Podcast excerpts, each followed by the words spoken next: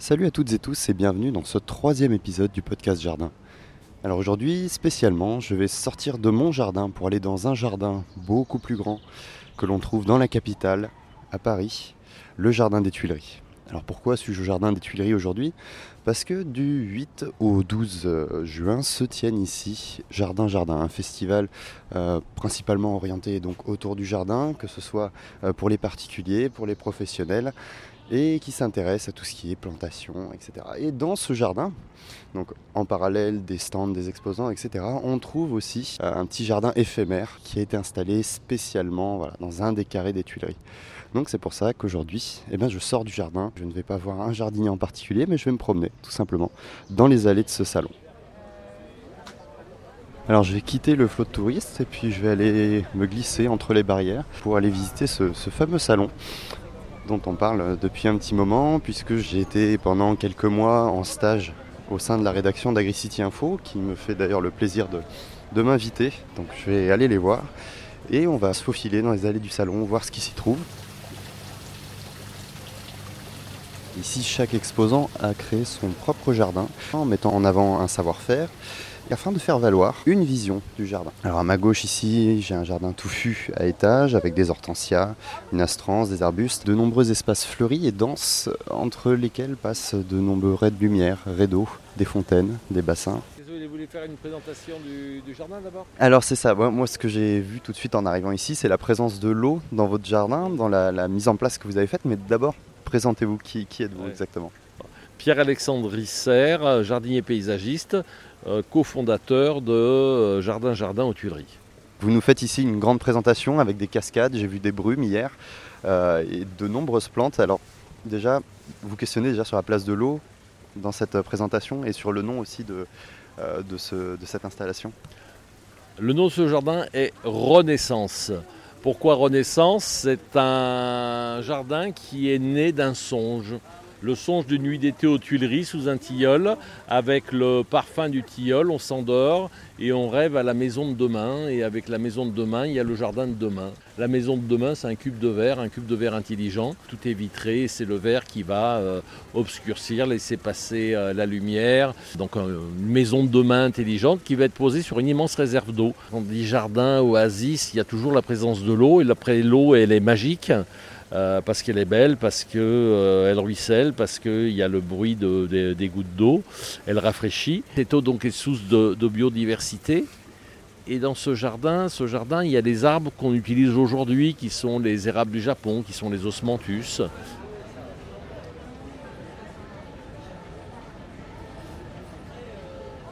Comme c'est jardin de demain, on a imaginé d'autres choses. On s'est laissé aller à prendre des plantes euh, plus exotiques qui ne sont pas rustiques pour l'instant sous nos climats, comme les strelitzia, comme le- les alocasias. Voilà, et tout ça donne un petit peu une allure d'oasis, de jardin de paradis, de cocon euh, dans lequel on pourrait euh, rêver. Le tour de ce jardin est très fleuri, avec elle par contre des plantes qu'on utilise euh, dans nos créations euh, depuis des années, comme les hortensias Annabelle, des agapantes qui aujourd'hui sont rustiques jusqu'à moins 15 degrés, la féerie et la transparence des graminées. Et dans ces taux, on a cultivé des légumes, c'est-à-dire qu'on a utilisé le système de l'aquaponie, c'est-à-dire qu'on fait pousser des plantes sur des boudins de coco dont les racines vont aller dans l'eau et se nourrir des déjections des poissons.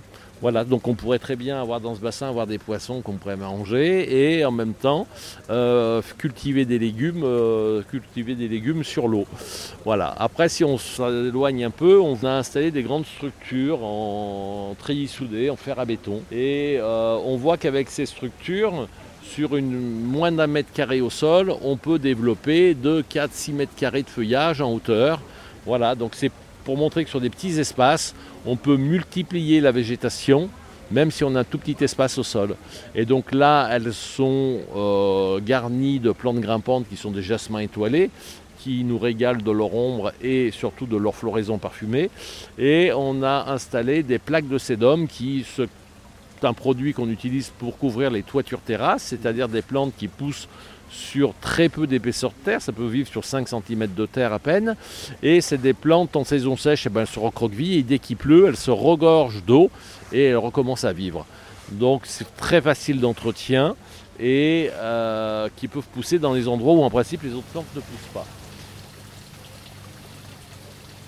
Après on arrive à une passerelle, la passerelle qui va à la maison. hein. Alors euh, nous, notre pépinière est installée près de la forêt de Montmorency et donc c'est des troncs de châtaignier, des troncs de bouleau qui viennent de la forêt de Montmorency. Et puis cette euh, passerelle monte sur des échelles pour monter sur le toit de la maison et encore plus haut. Donc chacun imagine euh, eh ben, le, pourquoi de ces échelles. C'est un jardin de toute façon dans lequel les gens nous disent on ne peut pas rentrer dans votre jardin. Non, on ne rentre pas dans ce jardin. On le voit de l'extérieur et c'est notre esprit qui voyage dans le jardin. On cultive, on cultive, en plus des plantes, on cultive le mystère. D'accord. Donc pour vous, le jardin a une fonction poétique Ah mais complètement, oui, le jardin c'est de la poésie. Le jardin de toute façon c'est du subjectif, c'est ce qu'on ressent. Le jardin, euh, bien sûr que tant qu'on le dessine, c'est quelque chose d'assez cartésien. euh, voilà, il faut avoir. Plus on veut avoir un jardin poétique qui, euh, avec un fouillis joli, plus le, trait doit- le trait du dessin doit être cartésien. Voilà, c'est, et c'est les végétaux qui donnent la rondeur à l'ensemble. Le dernier détail de ce jardin, c'est ces statues en terre cuite. On a des grandes femmes comme ça qui sont très élancées, qui font 1m20, 1m50. C'est une sculpteur qui s'appelle euh, Marie-Madeleine Vitrolles. Et si on me pose la question pourquoi ces statues féminines dans mon jardin, la réponse est bah, parce que nous sommes dans le jardin de demain et que le 21e siècle doit être féminin. Féminin et au cœur de la nature, donc avec un habitat qui est vraiment au centre des plantes. Tout à fait. Qu'est-ce qu'un jardin pour vous? C'est une question pas simple. Qu'est-ce qu'un jardin? C'est simple et pas simple à la fois parce que chacun peut avoir sa définition du jardin et le ressenti d'un jardin. Le jardin est un lieu qui se différencie du monde extérieur par ses limites. Donc naturellement, le jardin, quelque part, il est clos. Voilà. Et un jardin, pour moi, c'est un lieu, quand on rentre dans ce lieu, on ne doit plus sentir les limites. C'est-à-dire que si vous rentrez dans un jardin et qu'en deux secondes, vous avez lu le périmètre du jardin avec les clôtures, votre jardin ne raconte aucune histoire, il n'a pas beaucoup d'intérêt. Mais nous, on se sent protégé dans le jardin. Il a une fonction d'une pièce où on va recevoir et dans des conditions où notre horloge biologique va retrouver un petit peu ses petits. Un citadin aujourd'hui, il fait quoi? Il se lève le matin, il prend son téléphone portable pour éteindre l'alarme, il arrive à la machine à café, il appuie sur un bouton, il a son café. Il prend l'ascenseur, il appuie sur un bouton. Il prend sa voiture, il appuie sur un autre bouton. Donc un citadin aujourd'hui est un être vivant qui tape sur des boutons toute la journée à une température de 19 à 25 degrés toute l'année. Donc notre biologique, elle n'a pas été conçue pour ça.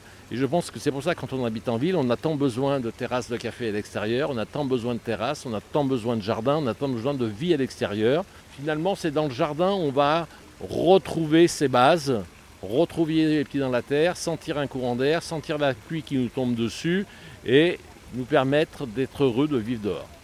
D'accord, donc retrouver un rythme naturel finalement pour l'humain euh, dans une petite surface qu'il aurait aménagée avec des plantes en tout cas. Bon, ben, merci beaucoup pour cette euh, petite visite poétique Merci. et merci pour cette belle composition.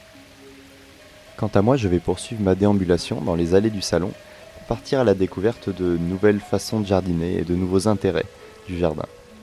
Mais avant de découvrir ces nouvelles interviews, je vous propose d'attendre un petit peu que paraissent les trois prochains épisodes consacrés au salon et pour cela, pour patienter, je vous propose de me retrouver directement sur les réseaux sociaux, sur la page Facebook et le compte Instagram du podcast Jardin, où vous pourrez aussi me contacter si vous voulez prendre part à un épisode.